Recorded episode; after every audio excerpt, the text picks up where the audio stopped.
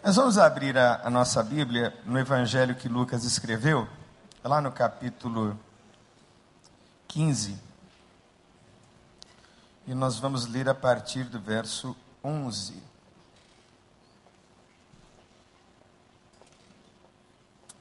A minha versão é a versão mensagem, talvez seja bem diferente da sua, mas a essência do que quer comunicar o texto não vai mudar. Então acompanhe na sua versão Evangelho de Lucas, capítulo 15, a partir do verso 11. Diz assim o texto: E ele contou outra história. Um homem tinha dois filhos e o mais novo dele disse ao seu pai: Quero a minha herança agora mesmo. O pai então dividiu a propriedade entre os dois filhos. Não se passou muito tempo e o filho mais novo arrumou as malas e foi morar num país distante. Por ser indisciplinado, esbanjador, desperdiçou tudo o que possuía e estava já sem dinheiro quando uma seca devastou aquele país e ele começou a passar necessidades. Um cidadão o contratou para cuidar de porcos e, para piorar, ninguém lhe dava nada. E ele chegou a passar tanta fome que teve vontade de comer a lavagem dos porcos. Isso o fez cair na realidade e ele pensou: os empregados do meu pai têm três refeições por dia e eu estou aqui morrendo de fome. Já sei. Vou voltar para casa e dizer a meu pai: pequei contra Deus e contra o Senhor. Não mereço nem ser considerado seu filho. Ser um dos seus empregados já está muito bom. Decidido, levantou-se e tomou o caminho de casa. Ele ainda estava bem longe na estrada quando o pai o avistou, e o coração do velho disparou e ele correu para abraçar e beijar o filho, que começou o seu discurso: Pai, pequei contra Deus e contra o Senhor, não mereço nem ser chamado de seu filho outra vez. O pai nem quis escutar, chamou os empregados e ordenou: rápido tragam uma roupa decente para ele. Tragam também um anel da família e um par de sandálias. Depois vão buscar uma novilha bem gorda e preparem um churrasco. Vamos festejar. Vamos nos divertir. Meu filho está aqui vivo, não está mais perdido, foi achado e a festa começou. Tudo isso se deu enquanto o filho mais velho estava no campo. No final do dia, ele voltou para casa e, ao se aproximar, ouviu o som da música e das danças. Intrigado, perguntou a um dos empregados o que estava acontecendo. E ele contou a novidade. Seu irmão voltou para casa, seu pai ficou tão contente de recebê-lo de volta são e salvo, que mandou fazer uma festa. O irmão mais velho ficou tão revoltado que não quis participar da comemoração. O pai tentou conversar com ele, mas ele nem quis ouvir e protestou. Há quantos anos trabalho para o Senhor sem nunca reclamar? E há, alguma vez ganhei uma festa para mim e para meus amigos? Agora, esse seu filho que desperdiçou todo o seu dinheiro com prostitutas, aparece aqui e o Senhor lhe dá uma festa dessas. O pai respondeu: Filho, você não entende? Você está comigo o tempo todo e tudo o que é meu é seu. Mas esse é um momento muito especial, precisamos celebrar. Seu irmão estava morto, mas agora está vivo. Ele estava perdido, mas foi achado. Vamos orar? Feche os seus olhos, curve a sua cabeça e abra o seu coração.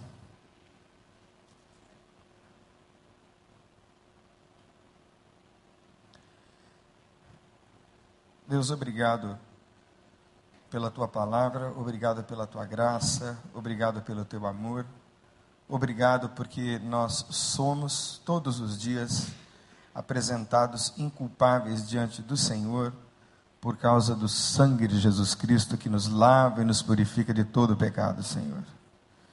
E agora nós queremos ouvir a tua voz através da reflexão que faremos sobre o texto, sobre a tua palavra. Nos ajuda, Senhor, nos traz orientação, graça, vida e palavra de Deus para o nosso entendimento e também, Deus, ao nosso coração, que seja inspiração para viver uma vida digna do teu evangelho e que de alguma maneira revele a tua misericórdia e a tua graça em nós para os outros. Assim, Deus, te pedimos estas coisas humildemente, por amor e no nome doce de Jesus. Amém.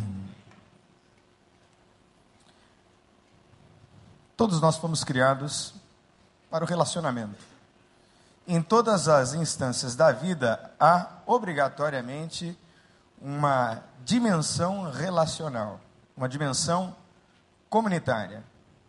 E a primeira comunidade, a primeira instância relacional da qual se tem notícia na história da existência é o aparecimento da Trindade. Deus decidiu ser Deus Pai, Deus Filho e Deus Espírito Santo, e os três são um, e são perfeitamente integrados, perfeitamente unidos, são uma comunidade, uma unidade. Jesus intercedendo a Deus pela sua igreja, no Evangelho de João, no capítulo 17, ele ora de sua alma e diz: Deus, que eles sejam um, como eu sou um contigo, para que o mundo creia que tu me enviaste. É algo profundo, algo que deve ser vivido, que deve ser experimentado. E por onde quer que a gente vá, estamos o tempo todo nesta dinâmica relacional com as pessoas, em todas as dimensões. Vivemos uma intensa dinâmica relacional dentro de casa, com os nossos familiares, uma outra dinâmica relacional no nosso trabalho, por onde quer que a gente vá, tem gente, e onde existe gente, existe relacionamento. E eu gosto muito da cena do jardim, quando Deus decide criar o homem, e diz a Bíblia que Deus comunicou ao homem a sua imagem e a sua semelhança. Não o fez quando criou os anjos, mas o fez quando criou os homens. E Deus comunicou algo de si de maneira singular aos homens que não comunicou ao resto da criação. E eu acredito firmemente que há um nível de intimidade relacional muito mais profunda na mente, na cabeça, no coração de Deus quando ele decidiu criar o homem. E aí então criou Adão, fez para ele uma mulher, e os dois estavam maravilhosamente bem assentados no jardim. E aí então eu imagino aquela reunião ao final da tarde em que Deus todos os dias vinha conversar com Adão. Se Deus tem alguma necessidade, se é que eu posso usar esse antropomorfismo para tentar entender ah, e comunicar, se Deus tem alguma necessidade, Deus tem necessidade de amar. Se Deus tem alguma necessidade, Deus tem necessidade de se relacionar. Deus é um espírito pessoal, relacional. E eu acredito que lá no finalzinho do dia ele vinha para desfrutar dessa alegria relacional. Como é gostoso poder se relacionar de uma maneira boa, saudável, amistosa, amigável, despretensiosa com as pessoas. Né? Agora mesmo eu estava falando com o pastor Paulo, pastor, eu estou muito bem aqui na igreja, a igreja é tão leve, a gente está cercado de tantos amigos, é tão gostoso isso. Então eu imagino que Deus estava lá para conversar com Adão. E aí? Já conseguiu dar nome a todos os bichos que eu criei? Não, eu estou com dúvida em relação a esse e aquele. E aí eles então desenvolviam essa relação íntima. Nós sabemos da tragédia, não é? Eles tocaram no fruto que não deveriam ter tocado, comeram do fruto que não deveriam ter comido. E aí quebraram aquela relação perfeita que havia entre eles e Deus. E a Bíblia ensina que a partir daquele pecado, daquela transgressão, o mundo todo passou a sofrer todas as consequências com as quais hoje nós lidamos e enfrentamos. A Bíblia diz que por causa do pecado de Adão veio a morte. E se eu fosse Deus, e graças a Deus que eu não sou Deus, eu teria destruído o primeiro casal e feito um outro projeto piloto. teria dito: muito bem, vocês pecaram, eu vou fulminar vocês e vou fazer um outro casal que diz respeito a esse. Pensando na consequência que isso geraria para toda a humanidade, mas como Deus não pode negar a sua essência, e a Bíblia diz que Deus é amor, ele decidiu não fulminar o primeiro casal, mas corrigi-los, e isso a peso e preço de todas as consequências que eu e você enfrentamos hoje. Mas para que ficasse muito claro para eles a gravidade do ato que eles haviam cometido, diz a Bíblia lá no texto de Gênesis, que Deus mesmo, com as próprias mãos, porque Deus poderia ter estalado os dedos e feito descer dos céus uma roupa perfeitamente costurada na medida do manequim de Adão e Eva. Mas diz a Bíblia que Deus, com as próprias mãos, sacrifica um animal para a teologia afirmar que aquele foi o primeiro sacrifício com derramamento de sangue. Eu imagino que aquele casal inocente, agora percebendo a gravidade do que haviam feito, olharam assustados para o animal, que gritava e que esperneava, o sangue corria na terra. E aí Deus mesmo arrancando o couro do animal, costurou, diz a Bíblia, com as próprias mãos, uma roupa para o casal para que ficasse muito bem ilustrado a eles a gravidade do que eles haviam feito. E a sentença foi que eles estariam expulsos para fora do jardim e agora vivendo uma dinâmica relacional imperfeita. E quando nós olhamos para o texto, e de propósito escolhi o texto por nós estarmos no mês da família, já já vem aí o Congresso da Família. E eu gosto muito de pensar que estas verdades se aplicam primeiro dentro de casa. A gente tem pais imperfeitos, filhos imperfeitos. A gente tem família imperfeita. Existem dois termos assim muito interessantes, tem família funcional e família disfuncional. É bem interessante. Porque mesmo as famílias funcionais estão cheias de falhas, mas aprenderam de alguma maneira, de forma mais competente, lidar com as suas crises, lidar com seus entreveros, com as suas diferenças. Então não é possível escapar às dinâmicas relacionais. Você foi criado para relacionamentos. E essa me parece ser a primeira verdade que nós podemos aplicar de uma maneira muito prática à vida da gente. Aprenda a respeitar os limites e as imperfeições do outro. Aprenda a amar o outro, apesar das suas dificuldades e falhas e fragilidades. Nós somos muito bons para julgar o outro mas fazemos com muita dificuldade a aceitação do outro tal como ele é. E me parece que essa é uma verdade muito, muito interessante dessa história, desse texto. A segunda grande lição que eu gostaria de extrair dessa historinha, desse texto, é que a superficialidade gera distanciamento. Eu queria que você agora pensasse em todas aquelas pessoas que estão próximas a você. Mãe, pai, irmãos. Meu Deus, a minha família de origem está tão longe de mim, eles estão a 900 quilômetros daqui. Mas pense neles. Pense em todos aqueles com quem você mantém relação mais aproximada.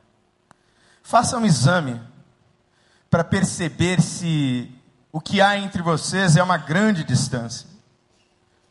Porque o que o texto está nos comunicando, queridos, é que essa fuga geográfica desse menino para um país distante começou primeiro dentro de casa.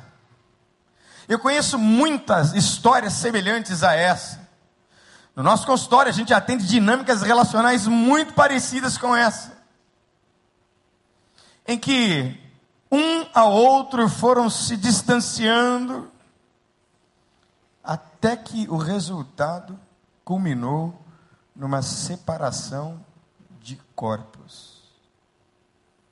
E será que a gente tem mantido uma relação aberta, uma relação pronta e disposta a ouvir, uma relação pronta e disposta a perdoar, uma relação pronta e disposta a dar outra chance, uma relação pronta e disposta a olhar nos olhos, pronta e disposta a conhecer, a estar junto do outro. Quantas histórias tristes a gente conhece? De gente que abandonou a casa, talvez não sem razão, ou talvez com muitas razões próprias. E eu tenho visto isso de uma maneira tão forte, tão viva, todos os dias no ministério que nós vemos, estamos exercendo aqui na igreja.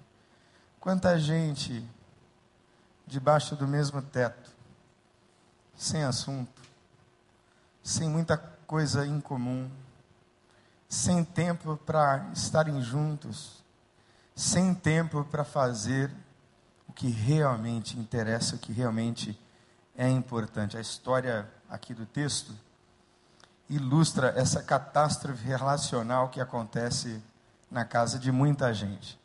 Eu viajo muito para os Estados Unidos e a comunidade de imigrantes brasileiros sofre muito por lá.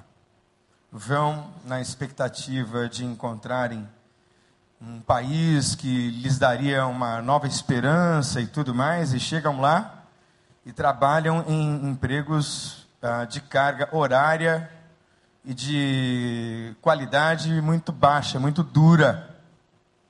São limpadores de casa, são lavadores de prato, trabalham com jardinagem, e eles trabalham, em, às vezes, em três empregos por dia. E eles têm uma expressão bem interessante. Né? O primeiro emprego é o emprego full-time, ou seja, o emprego de tempo integral. O segundo emprego é o part-time, que é o emprego de tempo parcial. E o terceiro emprego é o more time, onde a pessoa morre de tanto trabalhar. E acumula, acumula, acumula, acumula, e raramente vai a um restaurante, raramente faz uma viagem. Tem gente que mora no norte dos Estados Unidos que há 10 anos nos Estados Unidos nunca foi à Flórida. E eu não sei como é que você está vivendo a sua própria vida de maneira que Nada é mais importante para você do que todas as outras coisas, menos as pessoas com as quais você convive. Então eu queria dizer a você nesta tarde, meu irmão, minha irmã, meu querido, minha querida, que no nome de Jesus, que você hoje olhasse para essa gente que mora com você, que está dentro da mesma casa, com um outro olhar, e você de alguma maneira abre o coração para se aproximar ou para se reaproximar. E isso será preventivo para que você viva nessa sua dinâmica relacional familiar e comunitária o pleno propósito que está em Cristo Jesus. Aleluia! De uma maneira simples e ao mesmo tempo profunda. Foi algo que aconteceu na minha casa eu fiquei tão longe do meu pai, tão longe dele, e ele tinha uma influência muito poderosa sobre mim. Mas eu fiquei tão longe dele que aí as tragédias foram acontecendo. Então a superficialidade gera obrigatoriamente distanciamento. Em terceiro lugar, essa história nos ilustra de uma maneira assim muito clara que nós somos o resultado das nossas escolhas. Ninguém escapa disso. As escolhas que a gente vai fazendo pela vida produzem o que nós somos e produzem a condição na qual nós estamos. Não é interessante que lá no jardim, não é? E aí, Adão, o que, que aconteceu, meu amigo? Bom, foi a mulher que o Senhor me deu. Mas então, Eva, o que, que é isso? Não, quem é culpado é a serpente, é o diabo.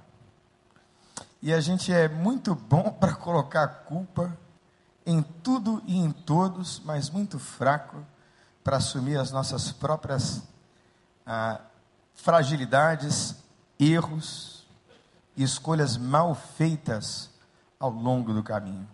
Escolhas equivocadas.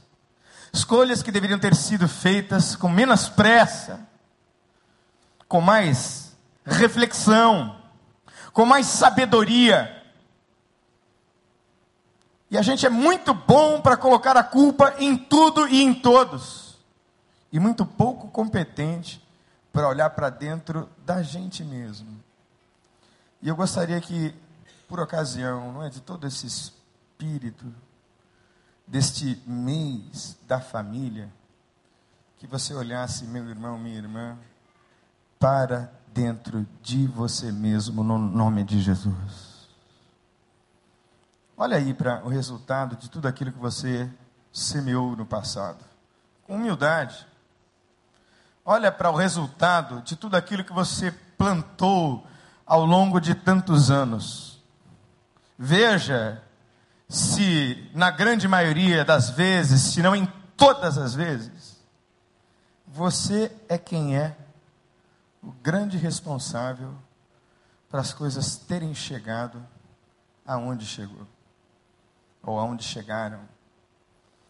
E eu quero dizer a você que o primeiro passo para que a gente comece a experimentar um processo de cura nessa dinâmica relacional em todas as dimensões começa quando a gente admite a nossa própria falência, a nossa própria incompetência. Eu acho lindo que esse menino aqui, depois de ter gastado toda a herança que ele tinha direito, depois de ter vivido como ele quis viver, dando vazão aos seus desejos. Não é sabe qual é o problema do pecado? Que o pecado assim é altamente prazeroso. Só que é um tipo de prazer que não enche, não sacia. Por isso é que nós somos insaciáveis no pecar e insaciáveis no desejo. A única coisa que sacia de verdade a alma a um ponto em que eu pare de pecar é a presença do Espírito Santo de Jesus Cristo, aleluia. Só Ele. Por isso não adianta festa, não adianta carro, meu Deus, quantos carros eu tive, quantas motos eu tive, quantas festas eu fui, quantas baladas e quantas mulheres por aí, e vai e volta de viagem, vazio sempre.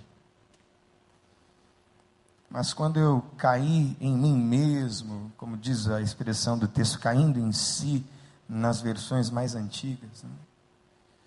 assim, eu pequei contra o céu. Eu pequei contra o meu pai. Porque todo pecado que a gente comete contra Deus, nós cometemos contra o outro. E quem comete pecados contra o outro, comete pecados contra Deus. E os pecados precisam ser confessados a Deus, e as circunstâncias e situações aqui na terra precisam ser reparadas pelos homens. Por que é que tanta gente pede perdão e o pedido de perdão cai assim num descrédito total? Porque vive a vida inteira pedindo perdão o tempo todo e não muda. O perdão e, e o pedido de perdão deve, deve vir acompanhado de conversão. E é na conversão que nós ganhamos a outra pessoa e reparamos os danos que a gente causou ao longo da vida. Esse menino diz: Eu pequei contra os céus, pequei contra Deus, eu pequei contra o meu pai, e eu vou lá olhar nos olhos dele, vou dizer isso a ele, e vou dizer: olha, o senhor me trate como um dos seus empregados, porque eu não mereço nada. O meu pecado foi grave. E é de uma coragem tremenda, maravilhosa desse rapaz. De dar o passo da reparação. Eu não sei a quem você machucou, a quem você feriu. E eu quero orar a Deus pela sua vida hoje, para que no nome de Jesus você ganhe coragem, não apenas para pedir perdão, mas para reparar a essa pessoa no nome de Jesus. Reparar. Ir a ela corajosamente. Esta escolha, estas escolhas que você vai fazendo, sem dúvida nenhuma, vão construir e escrever uma outra história nas suas relações. Quarta coisa assim bem bacana desse texto é a verdade de que todos nós temos uma história. Todos nós.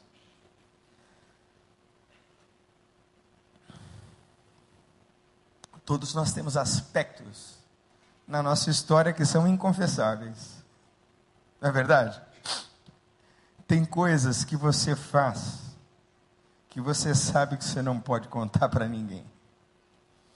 Tem coisas que você fez ao longo da vida que são páginas negras que ninguém sabe. Todos nós temos uma história. E a sanidade espiritual, a clareza espiritual, a luz espiritual, tem a ver com a humildade que decorre do fato de você saber de onde Deus te tirou. Do que é que você produziu pela vida? E de onde você está hoje? Quando a gente olha assim para o nosso passado, pelo menos eu faço esse exercício e talvez eu seja uma pessoa muito privilegiada por isso, porque eu sei de onde Deus me tirou. Eu sei de onde eu vim. Eu sei quão perdido eu estava. Eu sei o quão devastado eu me encontrava. Eu sei o quão machucado, o quão irresponsável eu fui. E isso me ajudou muito a suportar muitas tribulações pela vida. Isso me ajudou a suportar muitos apertos, porque eu sei de onde Deus me tirou. Então, agora que o Espírito de Deus esteja dando a você a clara visão, a clara percepção de onde Deus te tirou e por que Ele te tirou. Ele tirou você de lá para que você vivesse no nome de Jesus uma vida abundante na presença dEle, aleluia. Uma vida plena, uma vida limpa, uma vida pura, santificada porque você tem uma história, porque você tem um passado. Quanta gente assim presa no passado, não é verdade? Quanta gente assim ainda muito ligada nas coisas antigas que aconteceram. Quanta gente que não consegue se desvencilhar daquele passado feio lá atrás. E a proposta do Evangelho não é outra, senão a de que novas sejam todas as coisas no nome de Jesus. Isso pode começar a acontecer agora. Agora mesmo. Eu queria que você hoje, nessa noite, deixasse o passado no passado. Lá atrás que você abrisse assim o seu coração para a cura e dissesse a Deus: O Senhor sabe o que lá atrás ainda hoje me influencia. O Senhor sabe o que lá atrás ainda hoje me machuca e me fere. E eu gostaria que você confessasse isso diante de Deus. Hoje. Para uma restauração que Deus vai fazer na vida de muita gente agora, no nome de Jesus. Se reconciliasse com o seu passado. Passado que já está sendo perdoado. E em último lugar, nós somos chamados para viver nessa dinâmica da celebração. Não é bonito isso? Eu acho isso maravilhoso. De que esse rapazinho aqui tenha feito coisas tão sérias e tão graves. Mas quando ele volta, o pai o recebe, o pai o abraça, o beija e faz uma festa para ele. Tem o filho mais velho que não consegue entender a atitude do pai. O que me faz pensar sobre um grupo grande de pessoas que entra em culto, sai de culto sem nunca conhecer a Deus sem nunca saber quem Deus é, sem nunca ter sido de fato tocado pela graça de Deus em Cristo Jesus. A graça de Deus em Cristo Jesus transforma a vida da gente, muda a nossa perspectiva, a nossa visão de mundo, a nossa visão em relação a outra pessoa, muda tudo. Tem gente que entra de culto e sai de culto sem nunca ter sido tocado pela glória de Deus. É triste, dói. Porque esse menino aqui está exigindo, mas espera aí, tanto tempo eu estou vivendo aqui uma de uma maneira ilibada, perfeita, santa, agora chega esse irresponsável e o Senhor faz uma festa enorme para ele. Tem gente que não sabe viver nessa dimensão da celebração. alegria de se ver livre de todas as culpas. Quanta gente eu atendo cheio de legalismos, cheio de doenças religiosas na alma. Quanta gente que não consegue se alegrar em Cristo Jesus. E nós somos chamados para essa alegria. Todos os pecados, pense comigo, Todos os seus pecados do passado estão perdoados. Todos os pecados que você cometeu hoje já foram perdoados. E o que você cometerá amanhã já estão também salvos, perdoados. E ainda ao final, Ele vai te levar para a glória eterna. Aleluia. Tudo pago. Foi tudo pago. Então eu procuro viver essa dinâmica de celebração. Está tudo certo. Está tudo acertado. Foi tudo resolvido na cruz do Calvário. Aleluia. Por isso é que a gente precisa viver essa felicidade, essa alegria de andar na presença de Jesus. Essa alegria de viver aqui e agora essa celebração maravilhosa da graça de Deus, que é o que a gente está lutando para viver, por exemplo, no celebrando a recuperação. O que, a gente está propondo? E a vida é muito dura mesmo, e que a gente sofre muito mesmo, mas que é possível se libertar e viver uma nova vida no nome de Jesus, aleluia. E é isso que eu quero propor para você agora. Eu queria que você curvasse a sua cabeça que você fechasse os seus olhos.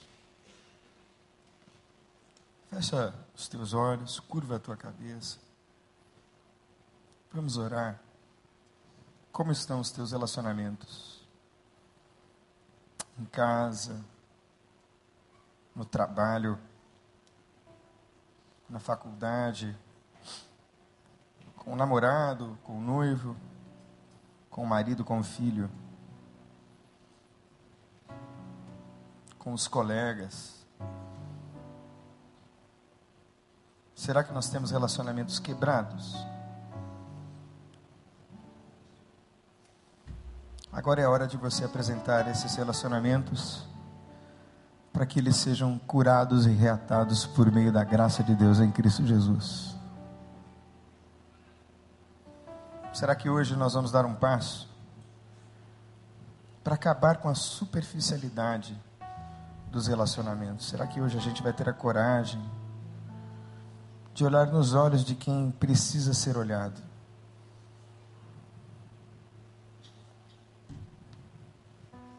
Buscar algo mais profundo. Será que hoje tem escolhas que você fez aí pela vida tão terríveis? Ou escolhas infelizes que te machucam ainda hoje? Essa é a sua história. Deus está chamando você para celebração nessa tarde no nome de Jesus. Então, se Deus falou com você de alguma maneira nesta palavra, você gostaria que nós ministrássemos sobre a sua vida, orássemos por você, de olhos fechados, de cabeça baixa, como você está. Queria que você fizesse um gesto tão simples quanto fechar os olhos. Você quer que a gente ore por você? Levanta a sua mão assim, bem alto, para que eu possa ver no nome de Jesus. Isso, Deus abençoe. Deus abençoe, Deus abençoe. Isso, levanta bem alto. Você quer que a gente ore pela sua vida? Agora Deus falou com você, levanta bem alto a sua mão. Glória a Deus. Agora você que levantou a mão, olha para mim. Queria que você saísse do seu lugar e viesse aqui, ó. Vem cá para a gente orar. Vamos ficar em pé. Pode vir sem nenhum constrangimento. Ninguém vai te perguntar nada. Se orou, você levantou a sua mão, Deus falou com você? Vem cá. Eu vou pedir ao nosso irmão, pastor Paulo, que é o pastor das famílias aqui da nossa igreja, ele vai orar pela sua vida. Feche os seus olhos. Vamos clamar, vamos orar. Senhor, nós agradecemos por esta palavra,